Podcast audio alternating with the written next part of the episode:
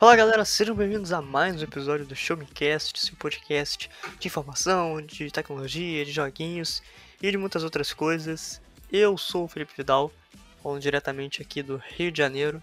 Claro, estou muitíssimo bem acompanhado dele, meu queridíssimo co-apresentador, Tutu Pieri. Tutu, apresente-se. E aí, mano, como é que você tá? Fala Vidal, tô muito bem, obrigado. Depois, né, hoje nós estamos gravando nessa sexta-feira, eu falo diretamente da cidade de Guarulhos, São Paulo. E como você pode perceber, eu tô muito animado. Tô muito animado por dois motivos. Na verdade, três. O primeiro é que hoje eu estou entrando de férias do meu primeiro trabalho. E...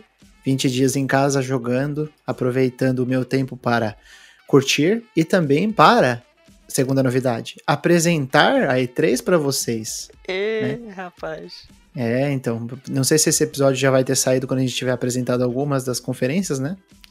Hum, vai faltar só a da Nintendo.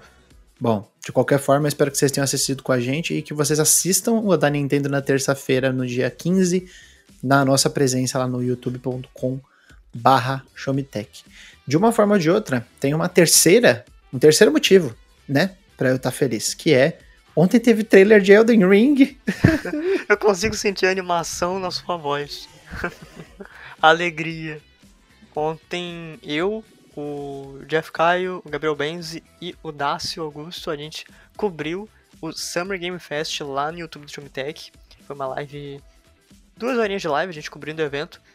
E foi muito bom, cara. Assim, o evento teve seus altos e baixos, mas terminou com Elden Ring pessoal gostou pra caraca, foi, foi um momento muito maneiro.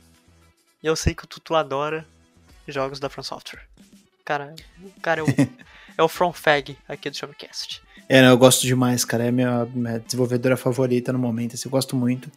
E tô muito feliz. Mas, Felipe Vidal, hoje não é dia de ficar falando de jogo, porque a gente não. já tá no meio da E3, tá fazendo live, a gente fez uma, um episódio né, especial falando sobre as nossas expectativas, futurologia da E3 estamos cobrindo e depois a gente vai voltar para falar de tudo que rolou. Então hoje, para dar aquela quebrada, né, pro pessoal que não tá tão naquela pilha de games, a gente quer também, né, atender vocês, atender ao chamado dos não gamers, né? E hoje a gente tá aqui para falar sobre séries. Eu e o Felipe Vidal entramos num consenso de que a gente ia fazer um episódio sobre indicações e também no final talvez um, um ultimato né? Uma, uma indicação master de uma série que é tanto a minha favorita quanto a dele.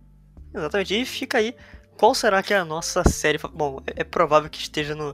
É provável que seja a capa do episódio, então não, não tem mais graça você tentar adivinhar.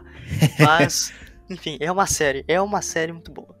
E se você caiu de paraquedas nesse episódio, não esqueça de passar lá no Showmetech, www.showmetech.com.br Todos os dias saem várias matérias, notícias, artigos especiais e muitos reviews. Tá saindo bastante coisa boa lá.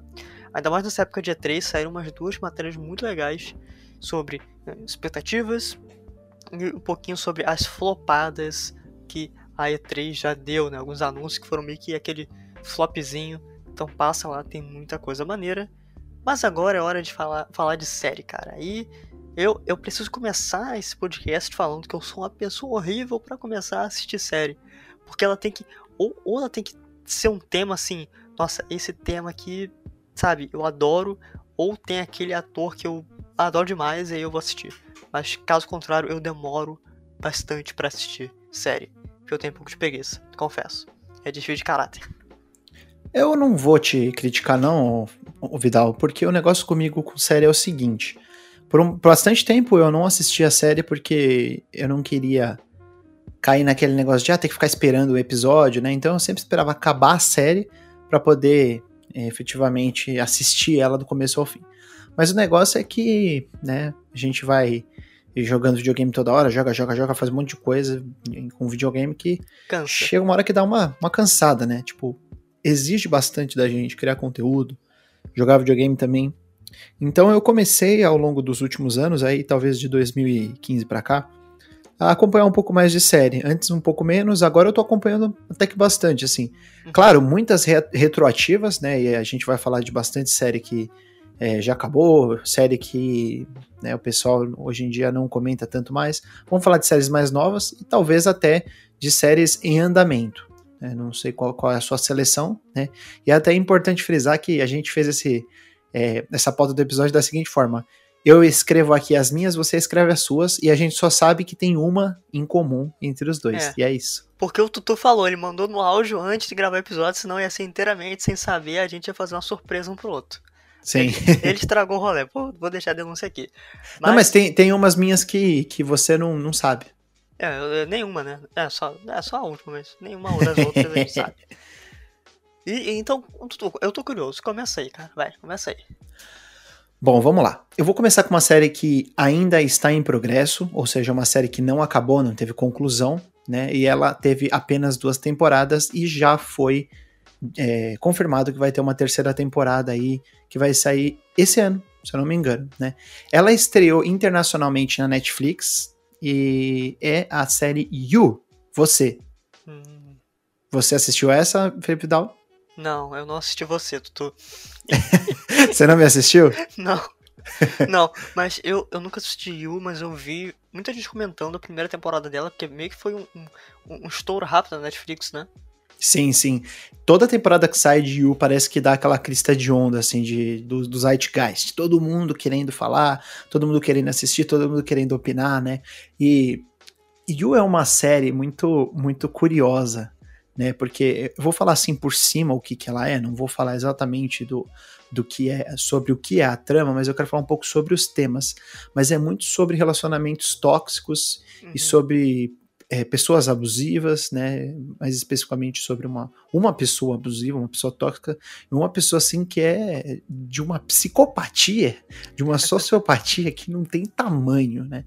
Ele é um cara que ele é um stalker, né? Mas que se passa por uma pessoa.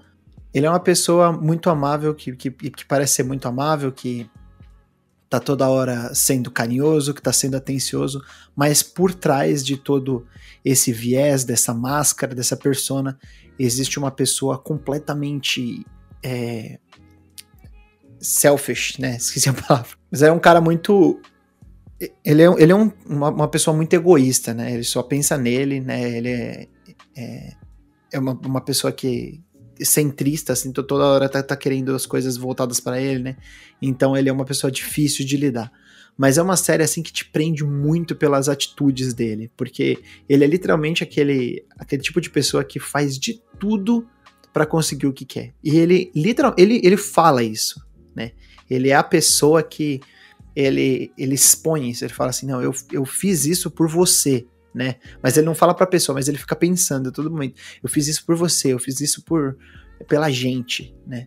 Porque ele ele tem esse essa síndrome de achar que ele precisa salvar todo mundo, mas no fim ele é o doente, ele é quem precisa de tratamento, ele é a pessoa que, que é carente a, a um nível é, patológico, sim. Sim.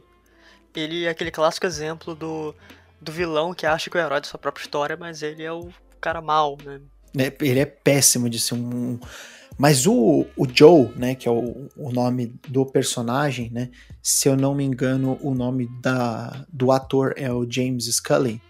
Acho que é alguma coisa assim mesmo. É, ele. Peraí ele é um cara que interpreta muito bem, assim, porque ele, ele sabe dar aquele sorriso da maldade, sabe? Sim. Ele sabe dar, ele sabe conquistar as pessoas com a com a com a empolgação dele para falar das coisas, com o amor dele. Então ele, ele é uma pessoa que consegue manobrar, ludibriar com muita facilidade as pessoas. Mas é legal que na série, principalmente na primeira temporada aí que é o que o pessoal mais elogia, né? É, existem pessoas que são mais espertas que ele, e essa que é a graça, né? É o pessoal que consegue sacar de longe, que o primeiro, algumas pessoas que o santo não bate, uhum. e outras pessoas que conseguem é, visualizar para além da, desse rostinho de neném que ele tem, assim. Então é Chega bem legal, é uma série que tem duas temporadas, tem oito episódios em cada uma das, das temporadas, ou ou 20. Não, desculpa. São, são 10 episódios em cada uma das, das, das temporadas. São 20 no total até o momento. Duas temporadas, né? É, são episódios de aproximadamente 45, 50 minutos. Mas tem valido bastante a pena. É uma, é uma boa série para para você assistir acompanhado, assistir sozinho, né? Mas de qualquer forma, é, não não torça pelo Joe, torça pelos outros porque ele é muito mal. E principalmente para você aí não se tornar um, uma pessoa tão tóxica assim. Não, pelo amor de né? Deus. Né? Porque a, a, série gira em torno de um relacionamento, né? Dele com a, com, com a. Eu sei quem é a atriz que faz, ela faz aquela Maldição da Casa Bly, uma coisa assim também, né? Isso, Maldição da, da, da Mansão Bly. É alguma coisa Peretti o nome dela. É, é a Victoria Peretti. Isso aí, rapaz. Olha só. Então, acho que eu, eu acho que vou dar uma conferida, cara. Eu, eu gosto do. Eu, acho, eu já vi o trailer, parece bem interessante. E falando em personagem que é. Não vou dizer que é necessariamente mal, mas é um filho da mãe. Eu vou falar a série que eu tô assistindo no momento. Na verdade, que eu já tô assistindo há um tempo. Ela já acabou. Uh, que é Mad Men. Mad Men é uma série sobre o mundo da publicidade. Né? Ela é ambientada na década de 60. Ela começou a, a, a ir ao ar lá para 2000 e, ah, 2008 por aí, se não me engano foi 2008, 2007, 2008.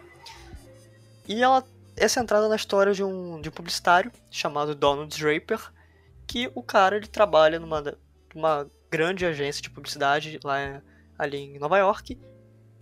E assim, ela é muito simples porque conta o dia a dia do cara, dele trabalhando nessa agência, uh, e os seus núcleos famili familiares, né? O que, que ele tem com a família dele, os problemas dele, o passado dele principalmente, porque ele tem origens intrigantes, né? O cara, ele, ele tem um, um passado peculiar, né?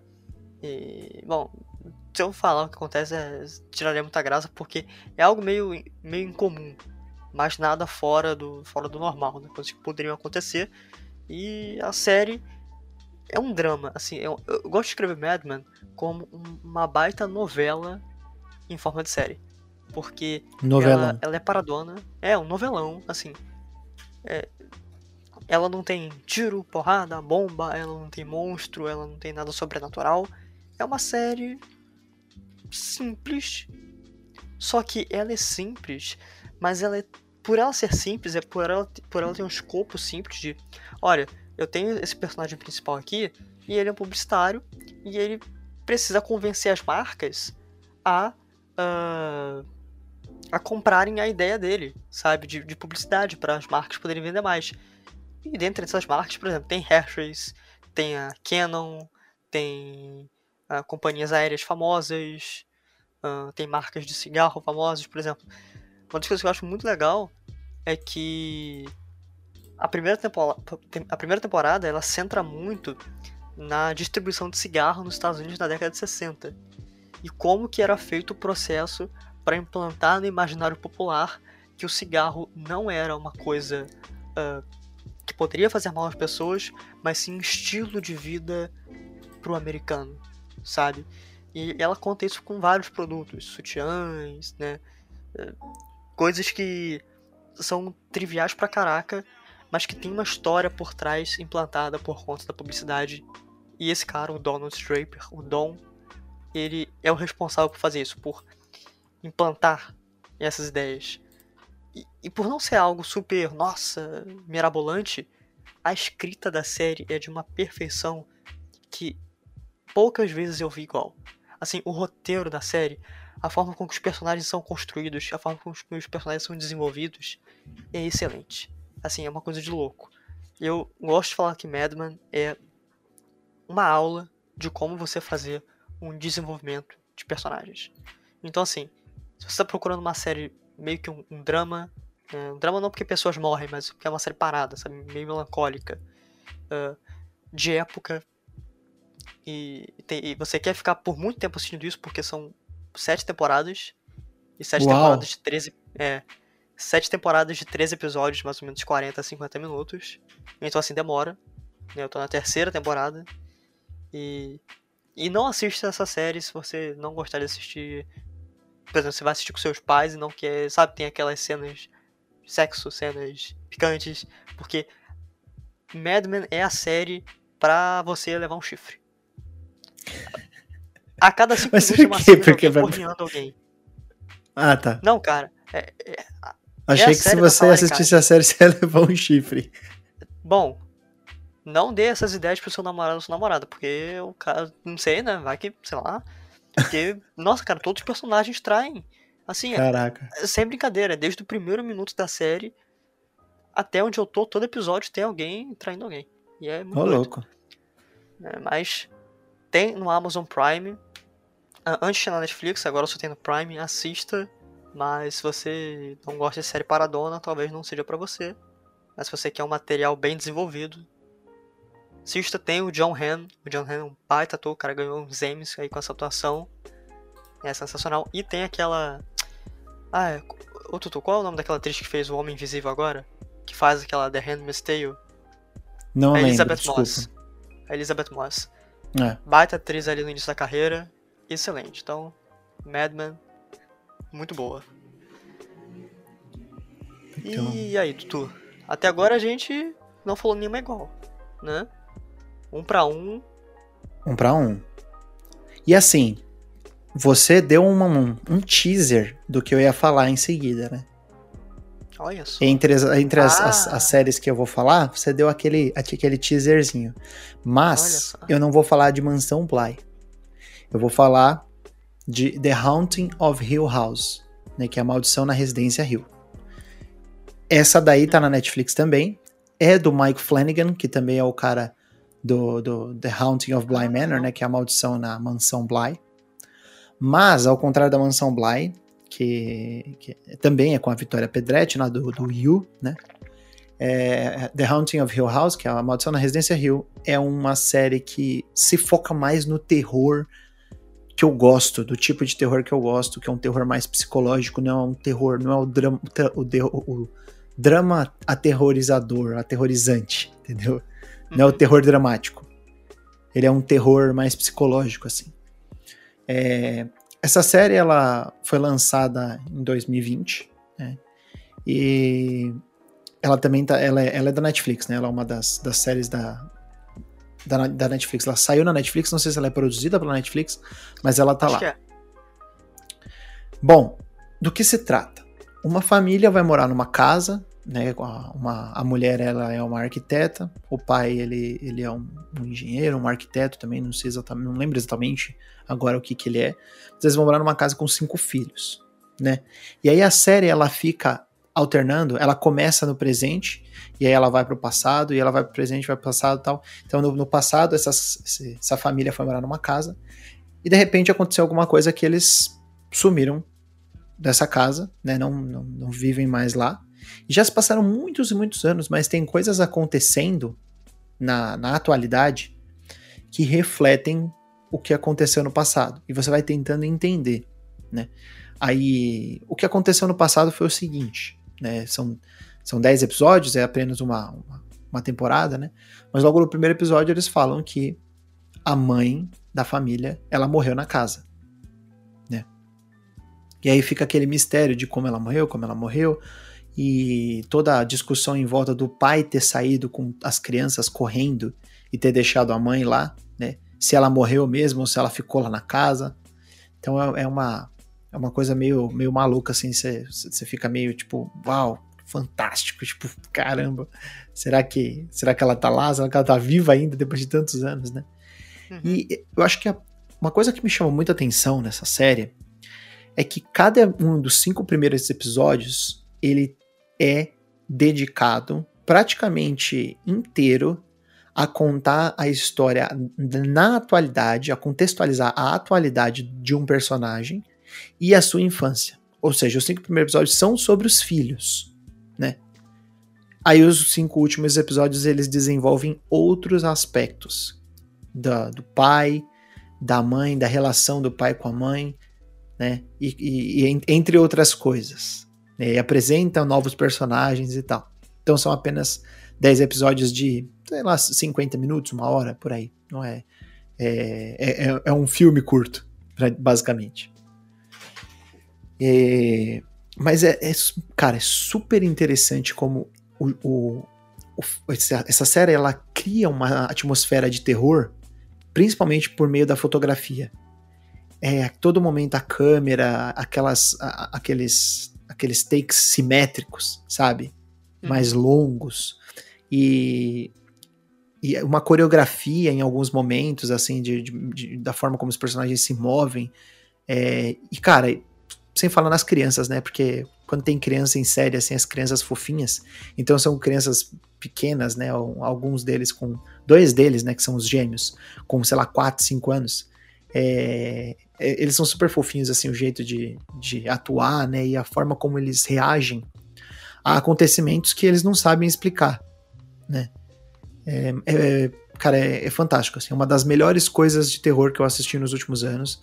Terror é o meu gênero favorito, né? É um gênero muito problemático. É um gênero muito. com muita coisa ruim, mas... Literalmente, eu... muita coisa ruim, né? é, literalmente, muita coisa, tem muita coisa ruim acontecendo na tela. É. Mas, cara, eu não poderia recomendar. É, assim, eu não poderia deixar de recomendar essa, essa série, de verdade. E se você tem medo de terror, porque por causa de susto, essas coisas, essa série ela te dá susto uma vez. Uma vez, assim, que eu, que eu, eu tomei um susto, caramba! Ela te dá susto uma vez, num episódio lá pra frente, né? Nos primeiros episódios. É, e assim, é, é isso. É uma, é uma série muito sobre você prestar atenção nas coisas que estão acontecendo ali é, e, e, vendo aquele terror chegar mais perto, chegar mais perto, mas ele nunca se revelar por completo. É muito legal. E eu sei que tem um plano sequência que o pessoal elogia muito na série, né? Sim, Ou sim, tem, tem algumas cenas, mas tem uma específica que é excelente. Olha só. Então, Uh, tem quantos episódios mesmo? A primeira temporada? Oito? São, são dez episódios, né? E ela acaba. Ela, ela, na verdade, a, é uma antologia chamada Maldição, né? Provavelmente o, o Mike Flanagan vai fazer outros filmes, de, desculpa, outras é, séries, outras temporadas depois. Lembra um pouco a ideia do American Horror Story, uhum. que é uhum. cada temporada é uma parada diferente, né? O American Horror Story começa lá com é a primeira temporada falando sobre uma casa, segunda temporada num, num hospital psiquiátrico, a terceira temporada é numa num coven, né, que é tipo uma organização de bruxas, e assim vai. Sim. O Mike Flanagan, que é o cara que fez o uh, filmes muito legais de terror, como O Jogo Perigoso, né, que Sim. você elogia bastante, e recentemente o Doutor Sono, né, que é aquele lá, que é meio que uma sequência do Iluminado, né? Sim, sim, exatamente. E, bom, já que você tocou em antologia aí, eu queria falar de uma série que eu vi há, há alguns meses, do que é original do Prime Video, que é Modern Love. Modern Love é uma série que cada episódio conta uma história de amor diferente. E eu adoro comédia romântica ou romance. Pode parecer oh. que não. É, oh, que bonitinho. Que fofinho. que fofinho. Mas eu adoro principalmente aquelas que o personagem ou a personagem, né? Na verdade, é a personagem, porque personagem é feminino, mas enfim, o protagonista ou a protagonista acaba com o coração destruído porque seu amor nunca será correspondido e ele acaba sozinho e triste. Eu acho muito bom, eu, adoro. Eu fico Tudo feliz bem. de ver essas coisas tristes, né? No romance, muito bom. Mas Modern Love é mais ou menos isso. Assim, tem episódios que acabam bem, tem episódios que parte o coração. Mas, basicamente, ele fala sobre o amor, né? Uh, em suas diferentes vertentes. E o mais legal é que todas as histórias são histórias reais, são histórias verídicas, que, se não me engano, são baseadas num, numa coluna do The New York Times chamada Modern Love, né? Então, assim, os episódios deles são muito simplesinhos, é história, históriazinha de amor, sabe? Mas eles são muito bem produzidos tem episódios desde o, o amor de, poxa, uma moça que acha que nunca vai ser é, correspondida e a pessoa que ela tem uh, a maior proximidade para contar tudo não são os pais ou qualquer, sei lá, amigo. É o porteiro do prédio dela. Porque o cara via nela como se ela fosse uma filha. Então acaba mostrando o, o amor de um pai e de uma filha. Não necessariamente uhum. um romance entre um homem e uma mulher, sabe? Ou Sim. até mesmo nessa vertente de um cara que uh, ele cria um aplicativo de relacionamento, sei lá, pensa num Tinder da vida aí, Só que ele tem histórias muito ruins de relacionamento. E, e ele conta essas histórias para uma jornalista que vai entrevistar o cara por conta do aplicativo de relacionamento. E acaba desenvolvendo essa história em um episódio. Ou, não sei. Deixa eu pensar um aqui que não seja tão spoiler, né? Pra falar de forma razoável, mas. Uma menina que não, não teve um pai, sabe? Pai, eu não sei se morreu ou foi um pai ausente. E ela via no chefe dela a figura paterna que ela nunca teve, sabe? Então essas diferentes formas de amor. Por isso aí o nome, né? Amor Moderno, Modern Time, é, Modern Love. E cara, é uma série excelente. Tem um episódio assim que, porra, eu bato palma pra Anne Hathaway, uma baita atriz aí de filme de romance também, lá dos anos 2000 e tal, né? Fez muito filme de romance dos anos 2000. Boa, boa atriz mesmo. Não, demais. Ela ganhou o Globo de Ouro por causa da atuação em um episódio específico. Olha. De uma, de uma, de uma mulher que ela tem dupla personalidade. Então ela encontra uma pessoa que ela gosta, só que por conta de ter a dupla personalidade, a outra personalidade não necessariamente gosta dessa pessoa e, sabe, ela não consegue se relacionar com ninguém. E mostra esse dilema da vida dela.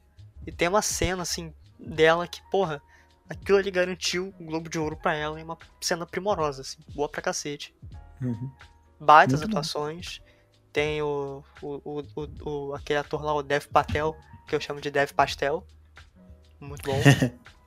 então, assista Modern Love. É, cada temporada, na verdade só tem uma temporada, a segunda deve sair esse ano. Mas cada temporada são histórias diferentes e cada episódio é uma história diferente. Que no final, vou dizer, elas se interligam de alguma forma. Que é muito legal, muito legal. Então, assista, tem poucos episódios, são seis, sete episódios por aí. No Prime Video. Tá lá, Vale muito a pena se você gosta. Se você não gosta de romance, dá uma chance, cara. Dá uma chance. É, é bonitinho de ver. Bonitinho. Legal, legal. Eu não sou o maior fã do mundo de, de comédia romântica, mas eu vou assistir é, um episódio ou dois para ver como é que é. Quem sabe se eu gostar eu continuo. Olha só, o, acho que o primeiro é bem curtinho, acho que o primeiro tem uns 20 minutos. Legal. Bom, é, tem alguma série brasileira na sua lista? Série brasileira, não. Não? Então, não. chegou meu momento. Olha.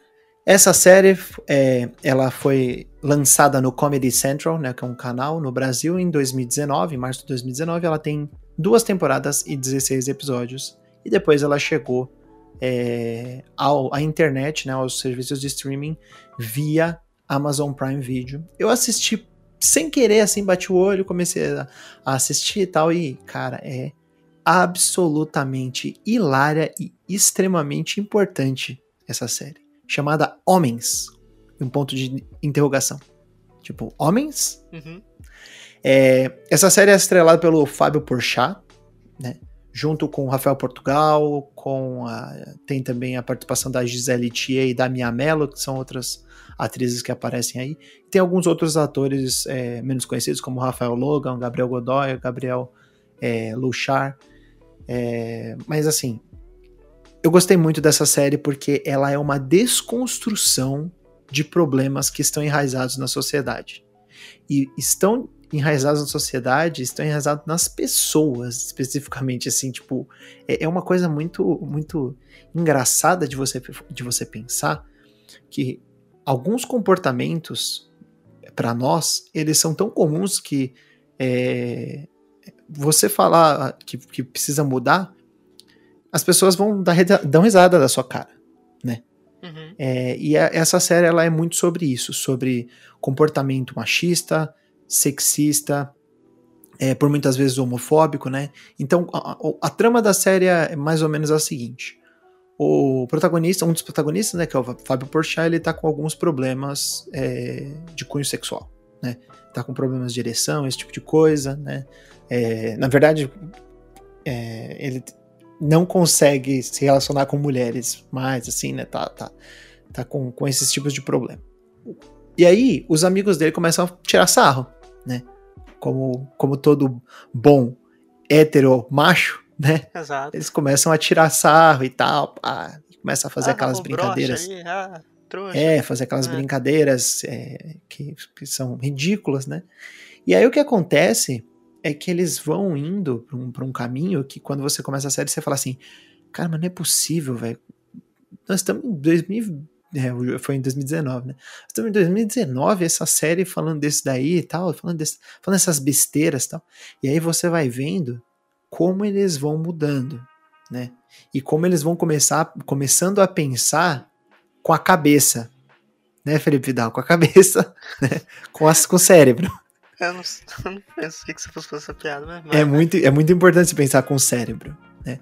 É, cara, essa série é muito, muito legal, porque ela é toda hora sobre eles aprendendo com os próprios erros, eles aprendendo com as pessoas em volta que, por muitas vezes, poderiam ser pessoas é, consideradas de uma, de uma profissão menos importante ou de uma profissão banalizada ou de qualquer tipo de coisa, por exemplo, eles vão numa vão atrás de uma garota de programa, né, para para uma despedida de solteiro. E no fim, essa garota de programa acaba servindo, né? Que ela é servir para pra prazer sexual, ela acaba servindo para passar uma orientação para ele sobre como, como, como se ela fosse assim a psicóloga dele. Uhum. E ele começa a se encontrar com ela e pagar ela para os serviços né, de, de, de psicólogo, de, de terapia, de consulta mesmo. E ela vai dando dicas sobre feminismo, dicas sobre como eles devem tratar as mulheres, né? E é uma reflexão muito legal.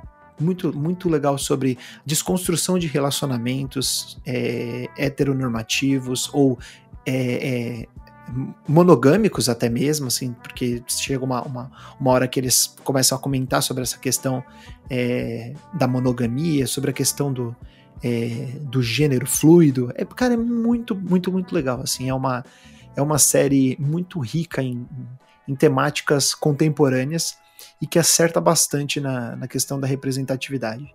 É, claro que, né, mais uma vez, é, dois homens brancos aqui conversando, né, é, uhum. héteros, então é, vale, vale o, o, a transparência, mas de qualquer forma eu fiquei bastante surpreso e tô gostando bastante. Já, já, duas temporadas já foram lançadas e eles têm aí uma é, uma pretensão de lançar uma terceira temporada. Eu não vejo a hora de assistir. Poxa, que legal. Eu não, não, não conhecia a série. É, você falou que tem no Prime Video, né? No Prime Video. Pô, vou dar uma olhada, cara. Achei bem. E, é, é, assim, né? Fábio Porchat, nem preciso te falar que é não. é hilário. Sensacional. É hilário, assim. Ele é. E, e, ele é o cara que escreveu a série, né? Então. É, pode ficar tranquilo que não, não, não tem erro.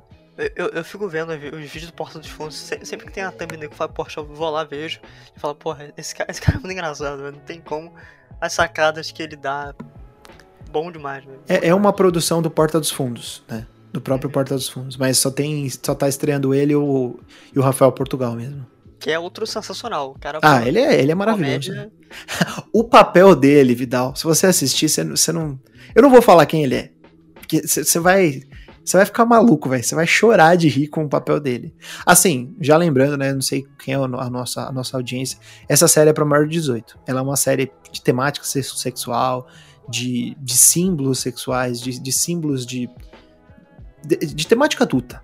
Uhum. Basicamente, assim. Mas é uma série muito importante até para as pessoas é, começarem a se conhecer, a se entender é, do ponto de vista de gênero, esse tipo de coisa. Mas é, é muito legal. Nossa é, eu tô pensando em assistir de novo, inclusive. é bom, né, quando você assiste uma, você quer assistir uma série de novo, né, cara? Você gosta Sim, tanto. Nossa. E eu não consigo fazer isso, assim. Não, na verdade, a única vez que eu fiz isso foi com Game of Thrones, que não tá nessa lista aqui. Mas é porque, cara, se existe uma pessoa para maratonar a série igual, várias vezes, é meu pai. O cara assistiu Game of Thrones três vezes, se bobear, ele, se botar a quarta vez, ele vai assistir tudo de novo. É, tem uma série aí na, na lista, né? Ah, tem uma série que eu assisti três vezes. Olha só, rapaz. E, bom, cara, eu, o que eu vou falar agora é uma das. Eu acho que é a minha segunda série favorita. Que eu vi assim, eu fiquei, cara, porra, esse troço é perfeito. Assim, é, é perfeito. Que é True Detective. A primeira temporada de True Detective é uma produção da HBO. E eu sou muito fanboy da HBO porque os caras fazem séries excelentes. Em 95% das vezes. Pouquíssimas vezes eu me decepcionei com eles, somente com o fim de Game of Thrones. Que, enfim, acho que não foi nem culpa dos caras, foi mais dos showrunners mesmo. Mas enfim. True Detective uh, é uma. Uh, também, né? Cada temporada conta uma história, mas como o próprio nome sugere, né, é uma dupla de policiais que está encarregada de descobrir, né, de solucionar um determinado crime, mais, mais especificamente um homicídio, né? Uh, essa primeira temporada ela tem 10 episódios, deixa eu ver aqui no meu arquivinho, se não me engano são são são 8 episódios, né? 8 episódios aí de 40 minutos a uma hora. E cara, essa primeira temporada ela saiu lá para 2012 e ela tem como protagonistas o Matthew McConaughey e o Wood Harrison. É, Har é Wood Harrison o nome dele? Esqueci. Acho que é. Aquele carequinha que faz o. que vai ser o Carnificina agora no Venom. Mas é ele sim. Eu não lembro, não. É, não, é, é ele sim. E a atuação desses caras, assim. Começando a falar da série, eu quero falar da atuação desses caras, porque é uma coisa de louco. É, é, acho que. Porra, não sei, velho. É uma atuação de doido que aqueles caras fazem. E basicamente eles começam investigando, né? Uh, o Wood Harrison é o policial mais velho, mais durão, e o do Matthew McConaughey é o cara mais novato, né? Embora ele não seja novo, mas é o cara que chegou na cidade recentemente e tem o seu parceiro novo, aquela velha história, né? De um parceiro se estranhar com o outro, eles terem que se resolver, né? Aquela velha história policial americana. Mas a forma que isso é contado é um pouco diferente e a forma como a série é contada é de uma forma diferente, porque ela tem basicamente duas vertentes de linhas de tempo. A primeira é no passado, onde o início da série acontece, deles chegando em um. chegando numa fazendinha, né? E eles encontram uma menina nua, morta, uh, aparentemente vítima de um ritual, né? Uh, e eles têm que descobrir o que aconteceu com ela, né? Quem fez aquilo e o que está acontecendo na cidade. A, a, série toda é centrada nesse único caso, mas com várias vertentes, né? Com várias uh, distorções e, e além dos núcleos pessoais de cada personagem, que vale destacar os núcleos familiares deles, são muito bons, sim, são, são muito bem feitos e impactam muito na trama, diferentemente de outras séries. E tem essa linha temporal e tem uma linha temporal que é o, a atualidade, né? Porque a série é basicamente um, um documentário que a polícia está fazendo para tentar meio que reabrir o caso porque ele não foi completamente solucionado. Então tem lá um personagem principal falando para a câmera, sabe, como se estivesse falando com a gente e contando, não, isso aqui aconteceu dessa forma. E enquanto ele conta, né, corta e aparece uma cena do passado, várias cenas do passado, né, deles fazendo as coisas lá, deles tentando solucionar o crime. E na metade da série acontecem algumas coisas que vai pro momento presente, certo?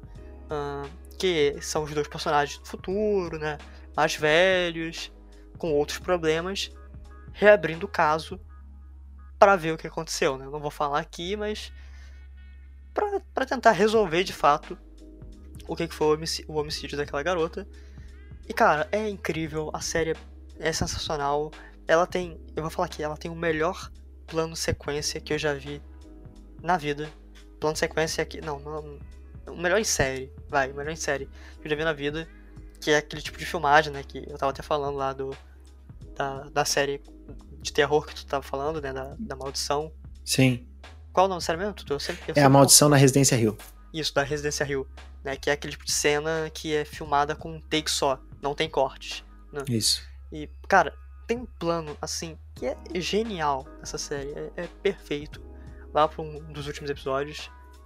É uma série adulta, sabe? Ela tem mamilos, muito, muito muitos atos libidinosos, muitas linguagens e, e, coisas pesadas, assim. Corpos, uh, mutilações, coisas. Cara, tem, assim, tem um negócio que me chocou, que eu acho que achei que nunca veria assim numa série. É um dos personagens contando porque ele largou a polícia e conta, ah, eu larguei a polícia por conta disso. Aí mostra ele no passado, dele vendo um caso, dele chegando numa casa que uma dependente química assou o próprio bebê no micro-ondas. Nossa. Mostra cara. lá o bebê. Então assim, é um negócio pesado. É claro que não mostra porra com detalhe, né? Pelo amor de Deus, os caras não são tão doentes assim. Mas é, é muito lúdico eles mostrando e falando tudo. E a série tem várias reflexões filosóficas, então vale muito a pena ver. É excelente. Veja a primeira e a terceira temporada. A segunda temporada, se alguém falar para você ver, você finge demência, você pula, porque ela é horrível. Mas Só ela não tem sequência? Oi? A, a, primeira e a terceira tem sequência da segunda, assim? Como é que é? Não, não, é tudo diferente. São ah, tá. casos diferentes, personagens diferentes. Mas a, a, segunda, ela foge completamente do foco. Ela, ela é muito ruizinha mesmo. A terceira já é boa. É, a terceira tem aquele. Eu não sei falar o nome dele, gente. O ganhador do Oscar que vai fazer o Blade. O Marshall Ali, acho que é assim que se fala o nome dele. Enfim. É, é uma boa temporada também. Então. Deve ter, deve ter só no HBO, né? Vai ser agora o HBO Max. Muito boa. Se você gosta de, sei lá, série policial, esse tipo de coisa, assista. Porque realmente vale muito a pena e tem o selo lá, HBO. Ó, muito boa, cara, muito boa. Muito boa. Boa. Ótima recomendação. Vidal, vamos para nossa última aqui, separado, hum. para depois a gente juntar forças e falar da, da série final. Dela. Será que a gente vai fazer todas as séries diferentes? Olha, a minha acho... série é uma série de comédia. Ah, então deve ser igual. Ah, não, não vai ser igual. Eu, porque você já falou pra mim, eu lembrei que você falou no áudio. Eu vou falar de Brooklyn Nine-Nine. É, eu sabia.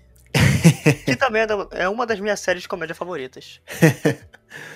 é, eu pensei bastante em qual das duas eu ia colocar. Pensei em duas de comédia. Eu acabei escolhendo Brooklyn Nine-Nine porque eu acho que ela é menos falada do que a outra. A outra é The Office. É. Que é, que é, que é a próxima série que eu vou falar.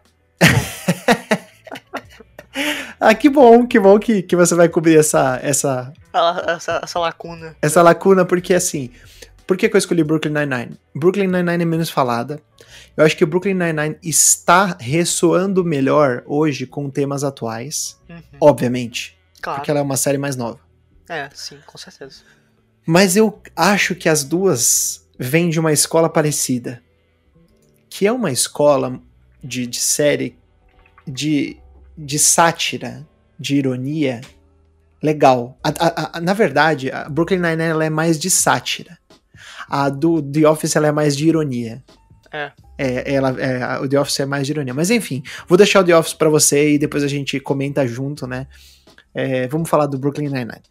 Brooklyn Nine-Nine saiu no ano de 2013, né? E até hoje, todo ano eles lançam uma temporada. É, até o momento, ela está com sete temporadas e vai ter uma season final, né, uma temporada final.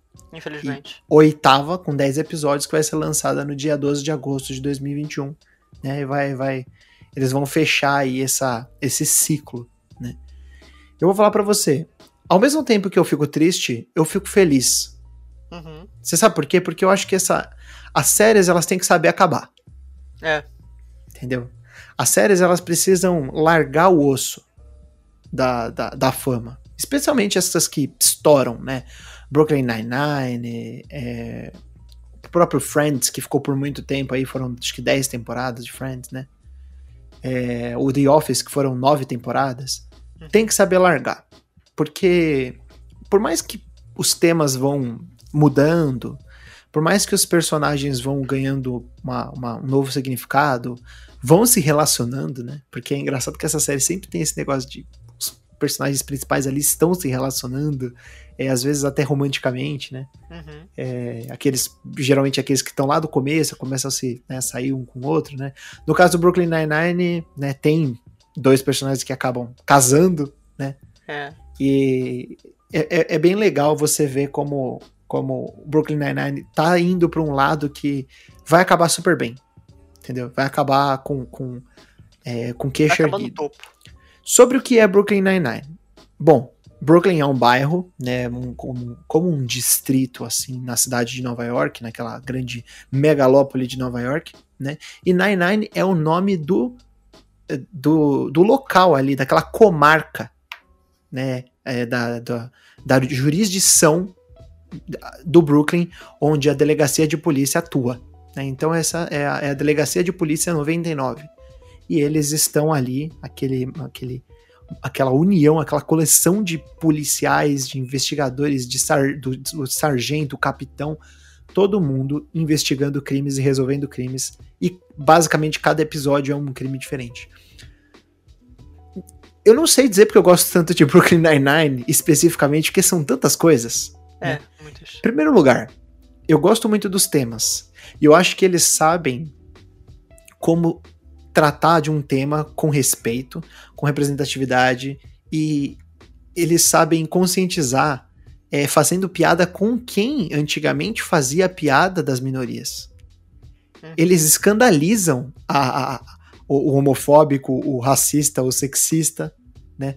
E é legal que é, isso é feito de uma forma tanto a, a, a dar um, um, tapa, quanto a depois falar, ó, oh, você tá vendo? É assim que se tem que fazer. É assim que se é assim que, que o respeito e, a igualdade de direitos funciona, né? E é muito legal ver isso acontecendo na, na prática ali com a, com a comédia. Eu acho que o Brooklyn Nine-Nine ele é muito uma uma uma ideia, assim, uma, um conceito do, do que o humor moderno pode ser e, entre aspas, de certa forma deve ser. Né? Que é um humor feito com, com consciência. É o humor feito pensando que o que você fala tem impacto. O que você é. fala é, é, é, diz muito, né? Parece ser uma coisa ridícula que eu tô falando, né? Tipo, óbvia. Uhum. Você fala diz muito, mas tudo que você faz piada, tudo que você quer levar para esse lado mais cômico, é, você tem que tomar bastante cuidado, né? Não existe esse negócio de piada homofóbica. Não existe esse negócio de piada racista. É racismo, cara. Entendeu? Então eles, eles sabem trabalhar muito bem com isso. E eu fico muito feliz de ver isso, de ver esse, esse tipo de questão, né? Para além disso, eu acho os personagens muito marcantes pelos traços deles. Demais. É, é impressionante, assim, como desde o começo eles têm estereótipos que são, assim, escancarados. O brincalhão, a menina séria, a menina brava, o, o cara desajeitado, a menina que é, é a, meio patricinha, meio aparecida. Uhum. O cara totalmente sério no trabalho. O cara que é sério no trabalho que ama a família. Né? Você é. vai falando, eu tô falando, eu tenho certeza que tá aparecendo os personagens na sua cabeça, né? Eu sei, eu sei. Eu porque eu sei porque assim, é, você não precisa falar mais nada. São esses estereótipos? O, o, o The Office ele sabe trabalhar também muito bem isso. Né, de, de dos estereótipos, né? Então é. por isso que eu falo que eles vêm de uma, de uma mesma escola. E também tem uma coisa que, cara, eu, eu adoro nessa série, que é a reincidência de temas ao longo das temporadas e de, assim, não é nem de temas no sentido de temas sociais, né? Mas assim, é o episódio de Natal, o episódio de Halloween. Halloween é marcante. O episódio de Thanksgiving. O episódio que eles vão é, fazer um treinamento, que tem em várias temporadas também. Um treinamento com, com uma outra equipe. O episódio que o, o Jake vai confrontar, esses são os melhores.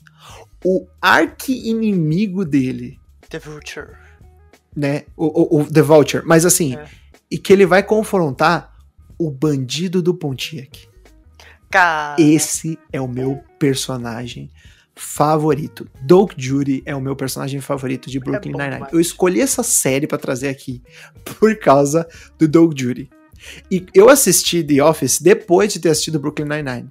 Você não imagina o tamanho da surpresa que eu tive quando eu descobri que, que o Doug Jury tava no The Office. É, cara. Eu, meu, eu assisti, eu comecei assistindo The Office, eu não, não gostava muito. Quando eu vi que ele, que, que ele tava lá, eu falei, não, agora eu vou assistir. Eu, assim, eu, eu, cara, eu venero o Doug Jury. Ele é um personagem impagável, impagável. É genial, cara. Genial. É genial, é genial. E a interação dele com o Jake Peralta, né? Que é o, Não, digamos assim, é o personagem principal. Bom. É muito bom, cara. Eles cantando aquela Nossa. For Non Bloods. So wake in the morning and step outside. Sim, não. É muito bom, cara. É muito bom, é muito bom. E, e o Doug Jury é o cara que tira o, o, o Peralta da linha e tira o Peralta do sério ao mesmo tempo, né? É tipo, ele, ele tira o Peralta do sério, que o Peralta fica bravo com ele, mas ao mesmo tempo ele tira o Peralta da, de uma linha de raciocínio, porque ele é o cara, ele é o, bandido que consegue comover, né? Ele é. ele é o cara das palavras. Né? E, e, no fim, ele é uma vítima da sociedade. Porque ele não é um cara ruim. Mas ele precisa escapar, porque ele não pode ir preso, entendeu? É, É muito bom. É, assim, ele é o melhor personagem ever da, da, de, de Brooklyn Nine-Nine. Eu tava pesquisando aqui sobre o Brooklyn Nine-Nine hoje o criador falou que foi o último dia de filmagens da última temporada. Olha só, Nossa. que coincidência, cara. Brooklyn Nine-Nine, porra, é bom demais. E se até agora você não tá convencido, depois de tantos argumentos, de, tanto, de tanta passação de pano pra Brooklyn Nine-Nine, eu vou te dar um argumento final aqui que é. Não tem como negar que, que, essa, que você precisa assistir essa série. Terry Crews. Terry O famoso. Quem é? O famoso o quê? o pai do Chris. Pai do Chris, velho. Pai do, pai do Chris não precisa falar mais nada. Então é, é o pai do Chris, é o, é o cara do. O protagonista do Crackdown 3. Meu, é, é o cara. É o Terry cara. Crews é o cara. E, e- e é- ele, ele tá muito bem na série. Nossa, ele tá é, bem. ele é demais. Ele é demais. E Tudo que ele faz, o Terry Crews é. Tem o Terry Crews, eu tô assistindo. Porque é garantia de dar risada. O cara é, é uma máquina de, de, de risada, velho. Cara é uma máquina, velho. E falando em dar risada e máquina, existe um cara que é o personagem mais idiota que eu possa pensar em toda a mídia que eu já consumi, que é o Michael Scott. É, esse aí, eu, eu, não, eu não consigo. Eu não tenho palavras pra, pra descrever, pra caracterizar Michael Scott. Não, cara, não, não tem. O que o Steve Carell fez com o Michael Scott, com aquele personagem, é, é, é surreal, porque ele é o grande protagonista, assim, né? Ele é um dos grandes protagonistas de The Office, mas ele é o principal, porque ele é o chefe do escritório, né? Porque The Office é escritório e a tradução, né? Sim, Ah, sim. Dessa série surreal de boa, que sim. estreou lá em 2005. E, e escrita pelo Ricky Gervais, que é um Isso. excelente comediante e que é o chefe do The Office original, do inglês. Uhum. Você chegou a assistir o The Office em inglês? Não. Eu assisti ele antes de assistir o americano, há muitos e muitos anos, quando ele saiu mesmo. Era bom? Originalmente, né? Porque é, meu pai sempre gostou muito de, de inglês, de séries britânicas, né? E quando ele saiu, a gente assistiu. É maravilhoso, é tão bom quanto o americano. É uma, uma excelente, é uma excelente série. Olha só. Mas é bem curtinho, tem 24 episódios só e um, e um filme no final, pra completar. Ah, saquei. Eles inclusive se encontram em determinado momento, né? Em uma temporada lá. sim, é, sim, é uma, é uma temporada só. É. E The Office mostra basicamente o dia a dia de um, de um, de um pessoal, né? é, Em Scranton, trabalhando numa, num escritório de papel. Né, a Dunder Mifflin. Dunder Mifflin ou Mifflin? Dunder Mifflin. Dunder Mifflin, né? Dunder Mifflin, this is Spam. Isso, cara. Ah, muito bom, mano. Que, e assim, mostra esse pessoal trabalhando e o dia a dia deles e as loucuras que o chefe, o Michael Scott, faz. Porque ele é basicamente. Eu não sei, eu não consigo descrever o Michael Scott, eu não consigo descrever esse personagem, porque eu não sei o que, que ele é. Assim, ele é um cara de 30 para 40 anos, que é o chefe, que trabalhou lá boa parte da sua vida, né? Foi subindo de cargo. E ele é uma eu não sei, cara. Ele é uma criança, sabe? Ele é um idiota. Ele é uma besta, assim. né? Ele, é um, ele é um cara completamente inconsciente da, da, da sociedade e de, como se portar em sociedade. Cara, e, e assim, né? The Office é uma série que ela, como tu falou, é uma série que utiliza muito da ironia pra falar sobre determinadas pautas sociais, pra falar sobre determinados assuntos de forma cômica e botando o Michael Scott e outro personagem, o Dwight Schrute, que é fantástico, interpretado pelo Rain Wilson, eh, fazendo essa contraposição entre, olha, esses caras aqui são os idiotas, os não falando nem burros, mas os, os desprovidos de noção, que vão fazer as piadas racistas, homofóbicas, gordofóbicas, qualquer tipo de coisa que você possa pensar. E no fim, eles vão falar, não, mas eu, eu não fiz isso, porra, foi uma brincadeira, sabe? Enquanto todas as outras pessoas ao redor vão pensar, olha, tu tá fazendo merda. Só que eles não vão falar. É legal porque no The Office, assim, é, logo no começo que o Todd Packer aparece, começa a fazer as piadas, né? Cara, E meio que tá todo mundo rindo, assim, você já começa a sentir aquela vibe de, puta, os caras, eles eles eles não eles estão passando o ridículo, né? Eles estão eles estão eles estão sendo ridículos. É e é muito a sensação de desconforto que a Não, série causa. Demais. Em alguns momentos, tipo, você querer fechar o olho e falar, ai meu Deus, ele vai falar isso, meu Deus, que vergonha alheia. Tem, logo na primeira temporada, um dos primeiros episódios, tem uma personagem lá que, cara, eu, só, eu sempre esqueço os personagens na. É, é, a, é a moça mais velha, o, o tutor. Esqueci o nome. Que é, que é ela do The Office. Que usa óculos. Ah, a Phyllis. A Phyllis, isso. Né, E assim, a Phyllis é, sei lá, tem uns 50 anos, vai. E ela é, sabe, é, ela é fortinha, gordinha e tal. E aí o Michael chega e olha pra ela assim, pô, você tá esperando um neném? Ela não. Aí ele olha pra câmera e começa a rir. Obviamente isso não é porque ele tá zoando da aparência dela.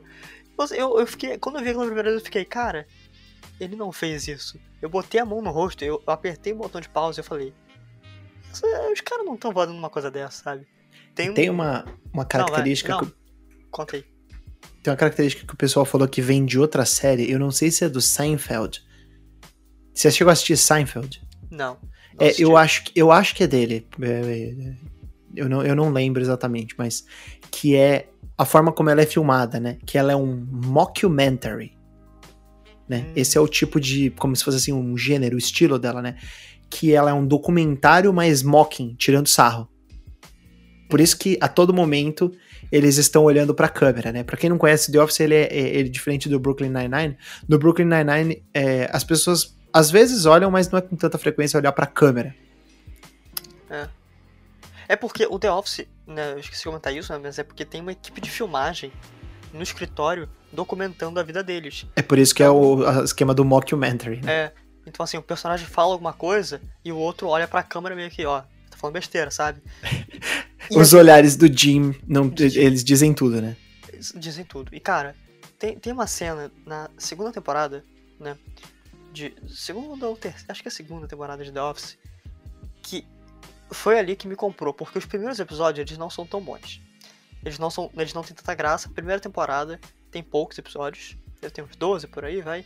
Não é tão engraçado. A segunda. A segunda eu me mijei de rir. E a terceira eu. Sabe, eu passei mal. Nossa, a terceira é uma coisa de louco. Cara, né? a terceira. Tem um episódio que eu não lembro se é na segunda ou na terceira, mas é da transferência das filiais, Tutu. Nossa. Que tem um personagem que ele é negro, e seria o primeiro dia dele lá em Scranton, né, nesse escritório. Que tá o pessoal. E ele chega lá pra recepcionista, não, pô, eu sou o cara novo. E aí o chefe, o Michael Scott, chega, ah, tá, tu é o cara novo, ó, vai. Caralho. Ó, vai. é, Ele é negro, né? Ele chega e fala, ah, bem-vindo à senzala. Aí ele olha pra câmera assim, e depois a recepcionista olha pra câmera.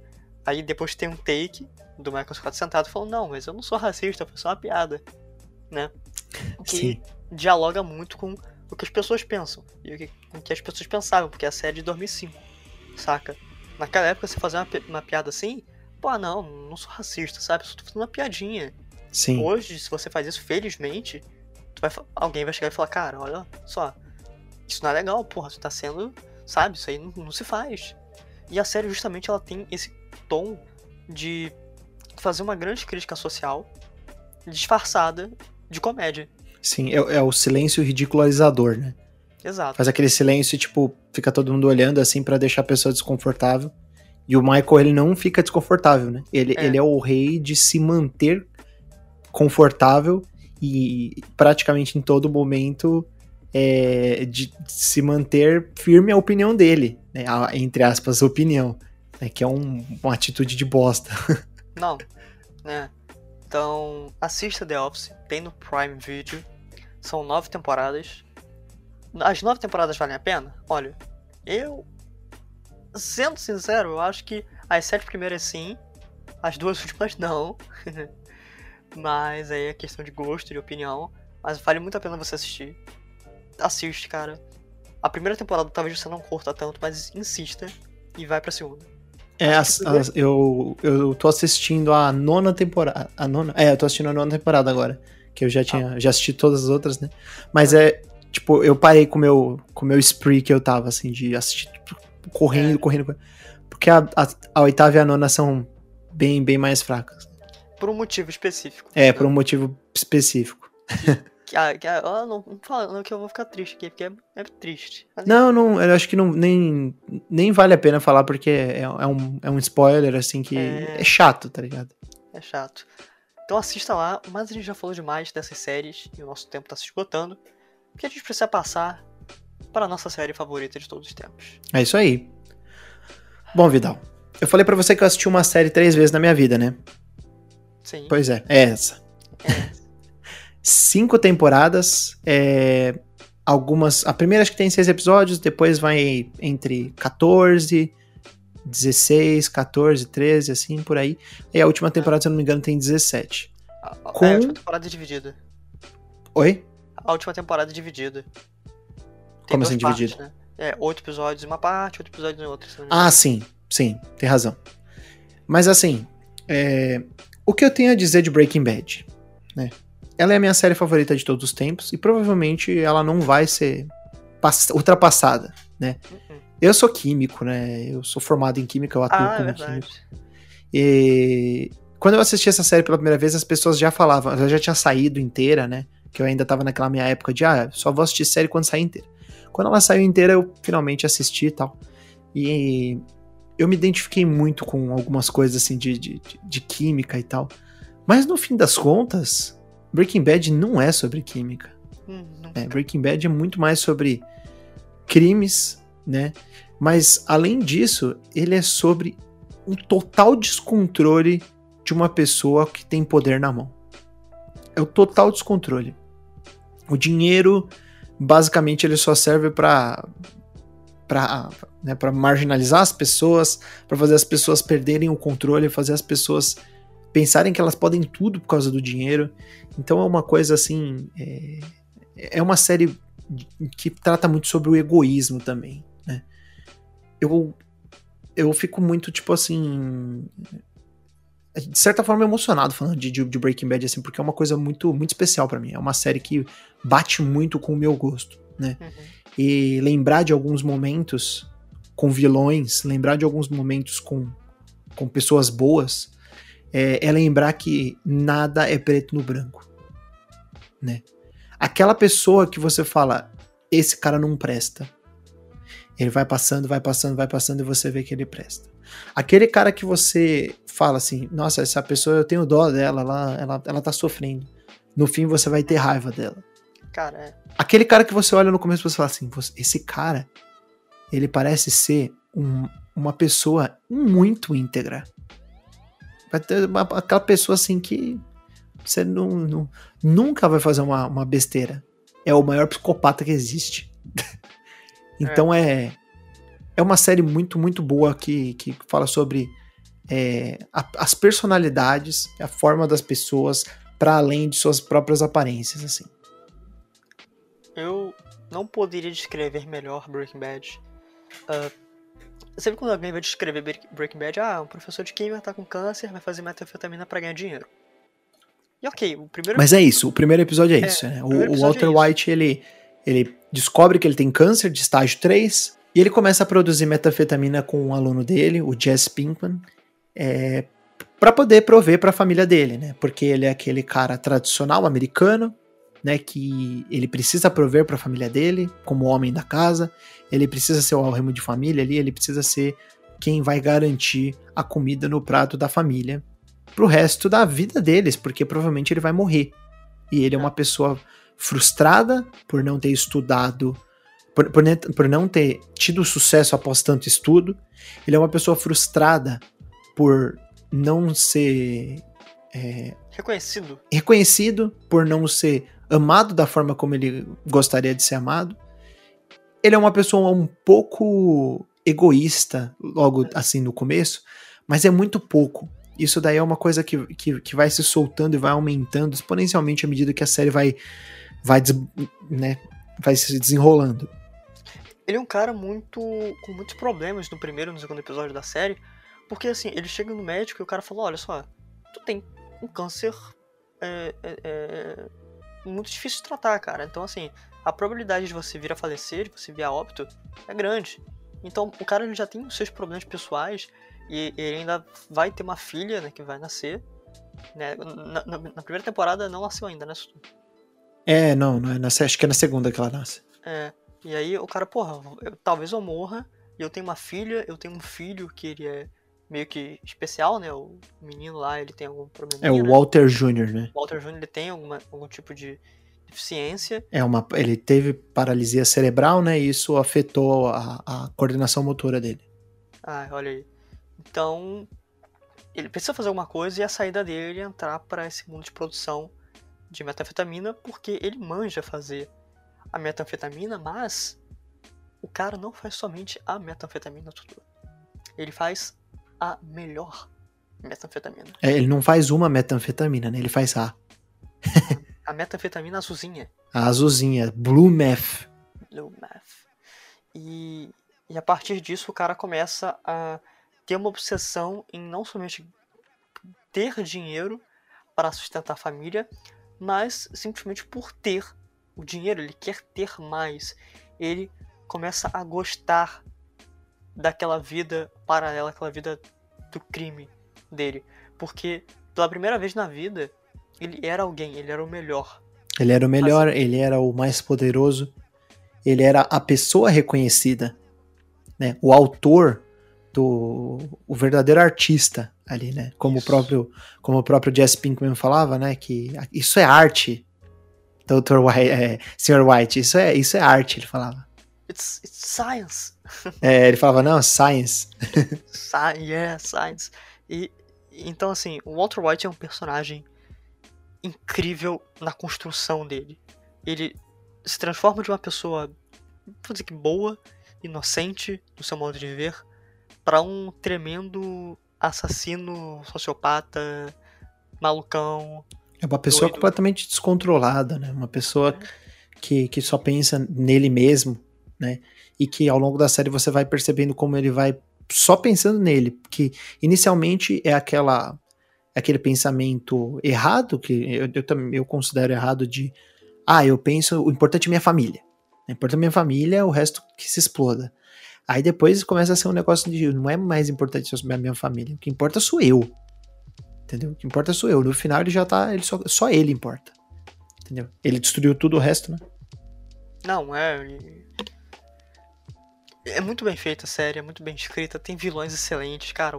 O Tuco, o Gunsring, são vilões, porra, eu não sei o que dizer, são, são incríveis. São incríveis. Sabe? O Gus Fring é, é absolutamente assim. Não, não, não, eu acho que não existe um vilão que eu goste tanto na, na, em mídia qualquer, assim. Eu acho ele. Achei ele de uma, de uma frieza que ninguém consegue chegar ao pé, assim. É, o Gus Fring, pra quem não sabe, é o Giancarlo Esposito, né? É o cara que vai estar no novo Far Cry aí como, como o ditador da, da ilha. É, da ilha de. Yara. Yara, perfeito. O Anton Castilho, se não me engano. Castilhos, é isso mesmo. Então é, é uma série que é muito especial para mim. Como eu disse, eu assisti três vezes. Eu, eu gosto muito da, da, da conclusão. Eu gosto muito de, de como ela se desenrola e de como ela acaba também, porque ela soube o momento de acabar. Essa é, é como eu digo, série é muito sobre isso, sobre saber o momento de, de acabar. Né? É. E assim, passando rapidinho, as atuações são perfeitas. O Brian Cranston é o Walter White, ele Assim, o cara ganhou M, o cara. Ele é o personagem. Ele se doa por completo. Tutu, você vai saber a cena que eu vou falar, mas é que uma personagem pergunta para ele. Não, que ele pergunta para um personagem onde tá o dinheiro. E ele tá caído em um lugar procurando esse dinheiro. Uhum. E ele começa a rir. Sim. Você sabe o que, que eu tô falando? É aquela cena, cara. Porra, aquilo ali, sabe? É, é, é genial, velho. É maravilhosa, é maravilhosa. É, é verdade, eu nunca tinha refletido sobre essa cena, eu gosto muito de assistir ela, mas realmente ela é, ela é bem poderosa, assim, em termos de atuação, porque ele, ele ri, assim, numa mistura de desespero com descrença, né? Isso. Exato, cara. E, e, as outras atuações são excelentes. A Anna Gunn, que é a Skyler, a esposa dele, porra, perfeita. Eu o... detesto, detesto a Skyler, mas assim, ela é uma, é uma, realmente é uma atriz muito boa. Eu detesto esse cara. ela, ela tem, quando ela, que, que, a atriz ela fazia uma coisa com a boca dela que, que era muito estranha, cara. E eu ficava, porra, tira essa nojenta da frente, cara. Ficou, eu, eu, tinha pena do Walter White, depois eu não tive mais pena dele. A Skyler é uma personagem filho da mãe, mas é uma boa personagem, cara. E Muito boa. o Jesse Pinkman. Ah, nem se fala. O... Nem se fala. E, cara, é, é uma série com tantos personagens, com tantos. com, com tantas é, cenas, assim, muito bem dirigidas, né? Que é. Que é não dá nem pra.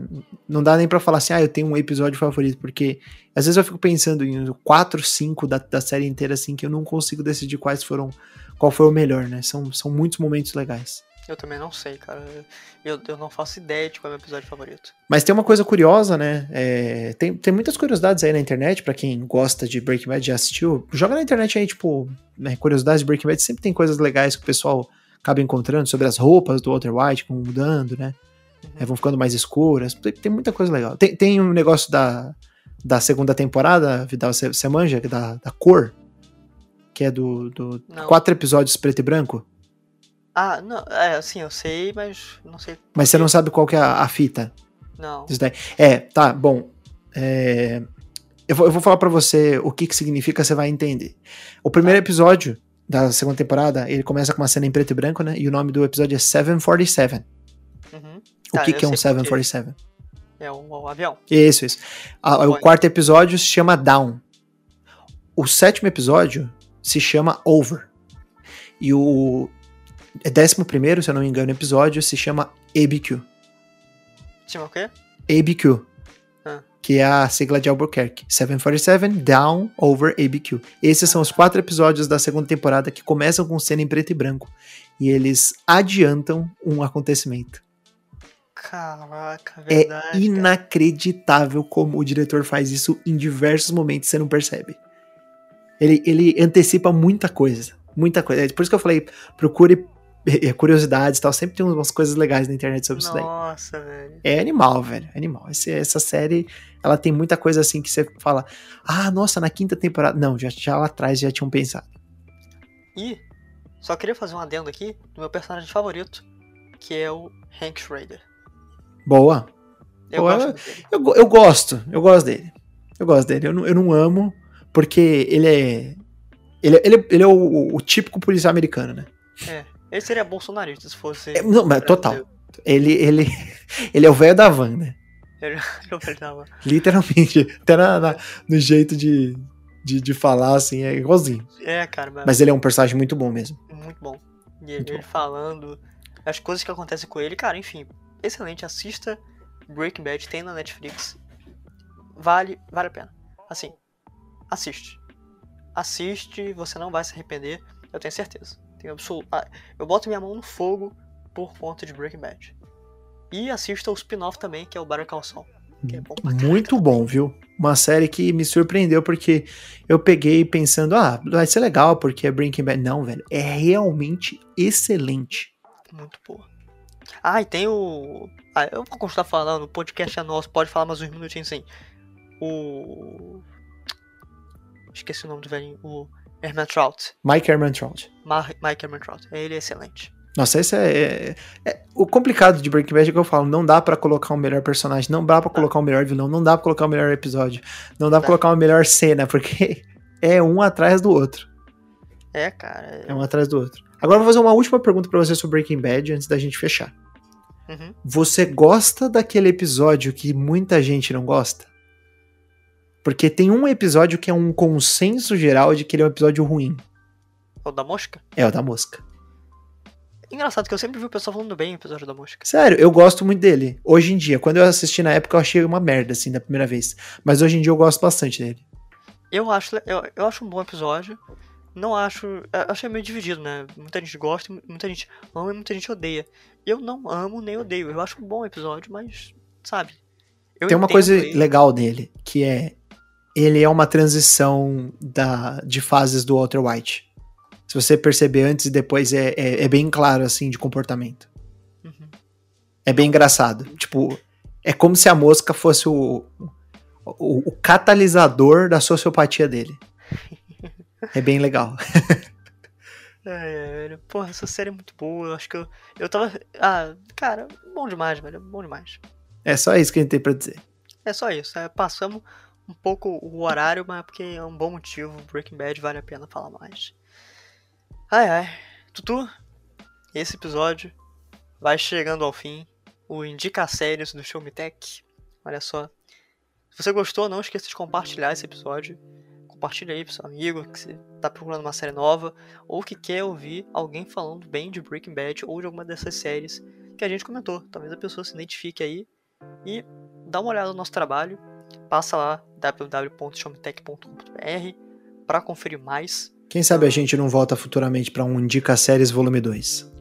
Olha, eu tô pensando realmente nisso, hein? Aí a gente convida uma outra pessoa aí que gosta de série e tal. Uhum, porra, seria Por que bom, não? Seria maneiro.